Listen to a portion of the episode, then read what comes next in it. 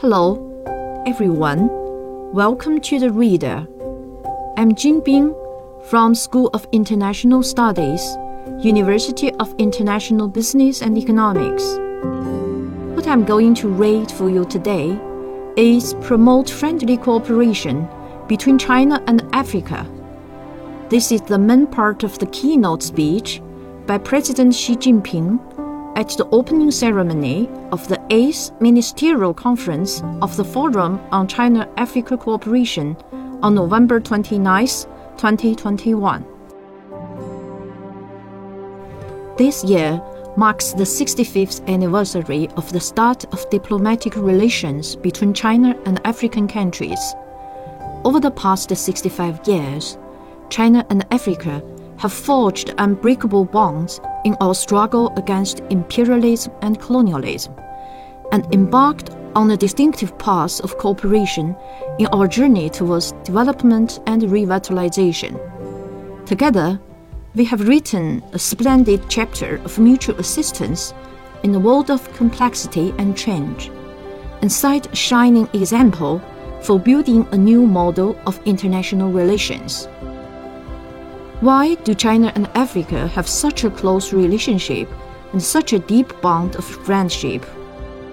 The key lies in the everlasting spirit of China Africa friendship and cooperation, forged between the two sides, characterized by sincere friendship and equality, mutual benefit and common development, fairness and justice, openness and inclusiveness, and progress with the times. This truly captures the story of China and Africa working together in good times and hardship over the past decades, and provides a source of strength for the continuous growth of friendly China Africa relations. This year marks the 50th anniversary of the restoration of China's lawful seat in the United Nations. Here, let me express sincere appreciation to the many African friends who supported China back then. Let me also make it clear that China will never forget the profound friendship of African countries and will remain guided by the principles of sincerity, amity, good faith, real results, and pursuing the greater good and shared interest. China will work together with African friends to carry forward the spirit of China Africa friendship and cooperation from generation to generation. At the 2018 Beijing Summit of the Forum on China Africa Cooperation, I proposed that we build an even stronger China Africa community of shared future. The proposal was unanimously endorsed by African leaders. Over the past three years and more, China and Africa have worked together to fully implement the eight major initiatives and other outcomes of the Beijing Summit and completed a large number of priority cooperation projects. China Africa trade and China's investment in Africa have seen a steady rise. Almost all African members of FOCAC have joined the great family of Belt and Road Cooperation. All of this has added strong momentum to the China Africa Comprehensive Strategic and Cooperative Partnership. A journey of a thousand miles begins with the first step. As we stand at the historic starting point of building a China Africa community of shared future in a new era, I wish to make the following four proposals. First, fighting COVID 19 with solidarity. We need to put people and lives first and be guided by science. We should be ready to waive intellectual property rights on COVID 19 vaccines and ensure that vaccines are accessible and affordable in Africa to bridge the immunization gap. Second, expanding practical cooperation. We need to open up new prospects for China Africa cooperation, expand trade and investment, share experience on poverty reduction and elimination, strengthen cooperation on the digital economy, and promote entrepreneurship by young Africans and the development of small and medium sized enterprises. At the UN General Assembly this year, I proposed the Global Development Initiative, which shares similar goals with the African Union's Agenda 2063 and the UN's 2030 Agenda for Sustainable Development.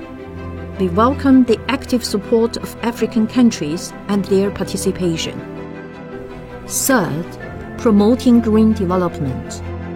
In the face of climate change, a major challenge to all of humanity, we need to advocate green and low carbon development, actively promote solar, wind, and other sources of renewable energy, work for effective implementation of the Paris Agreement on climate change, and continue to strengthen our capacity for sustainable development.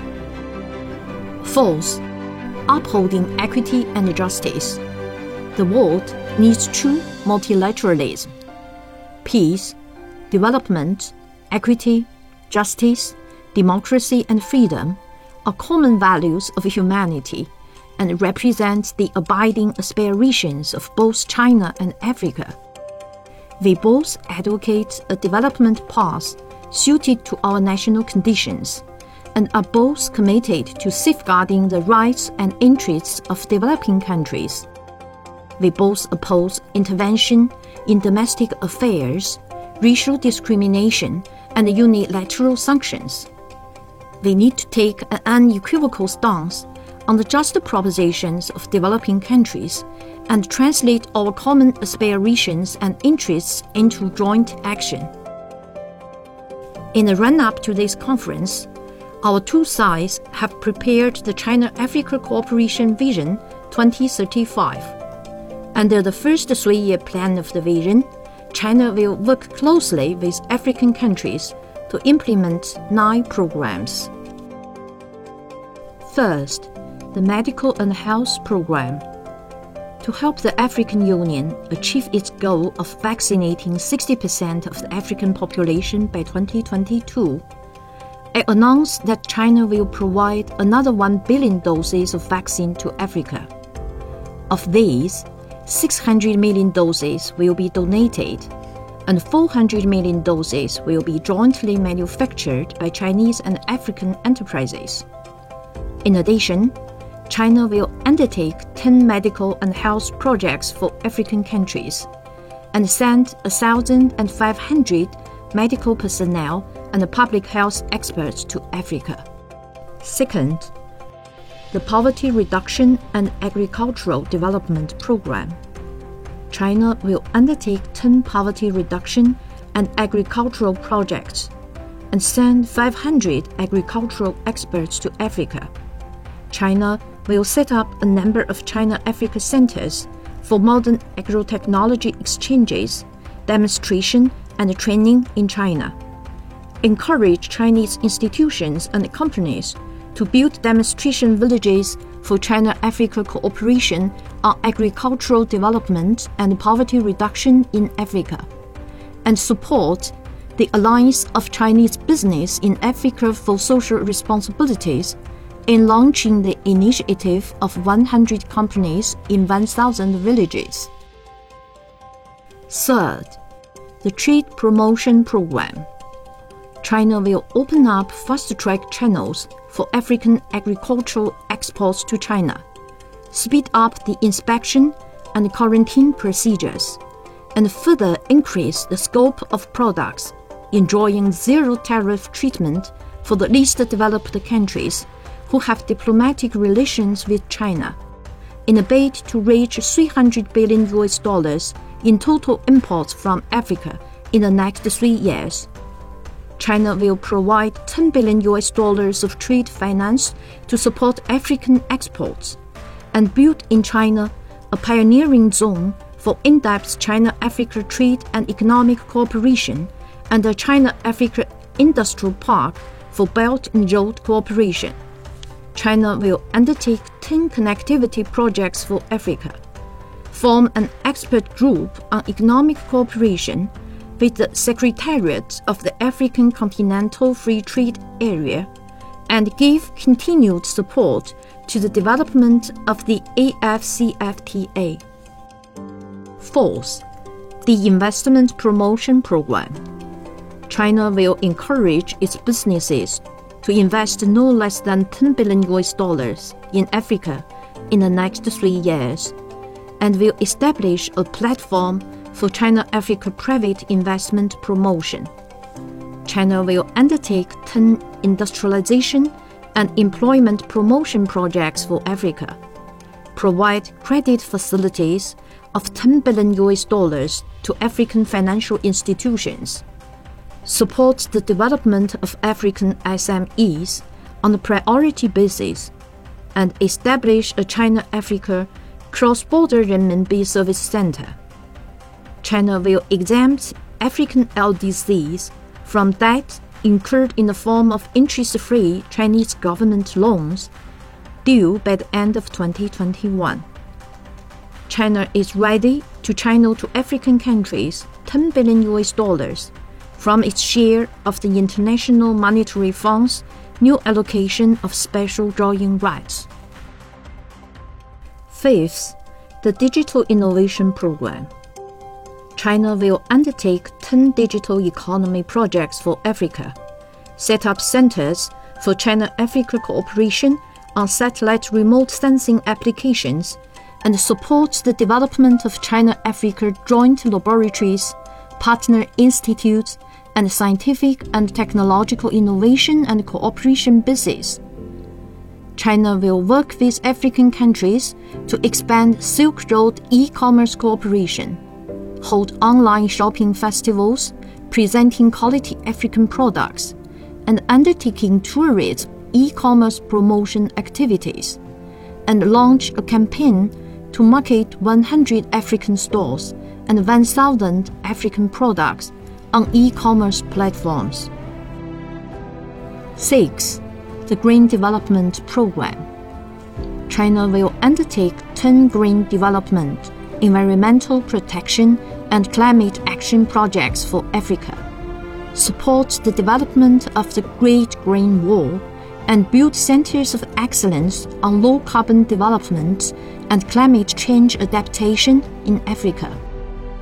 Seventh, the capacity building program. China will help build or upgrade 10 schools in Africa and invite 10,000 high level African professionals to seminars and workshops. We will implement Future of Africa, a project for China Africa cooperation on vocational education, and start an employment through train initiative for African students in China. China will continue to work with African countries to set up Luban workshops and encourage Chinese companies in Africa to create at least 800,000 local jobs. Eighth, the Cultural and People to People Exchange Program. All African countries which have diplomatic ties with China are encouraged to become destinations for Chinese tourist groups. We will hold African film festivals in China and Chinese film festivals in Africa, as well as the China Africa Youth Services Forum and the China Africa Women's Forum. NICE, the Peace and Security Program. China will undertake 10 peace and security projects for Africa.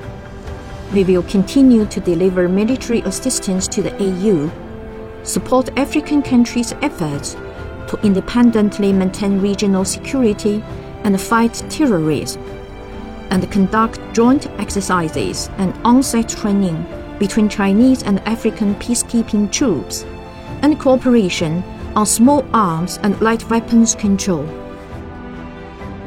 Senegal's first president, Leopold Sedar Senghor, once wrote, Let us answer present at the rebirth of the world.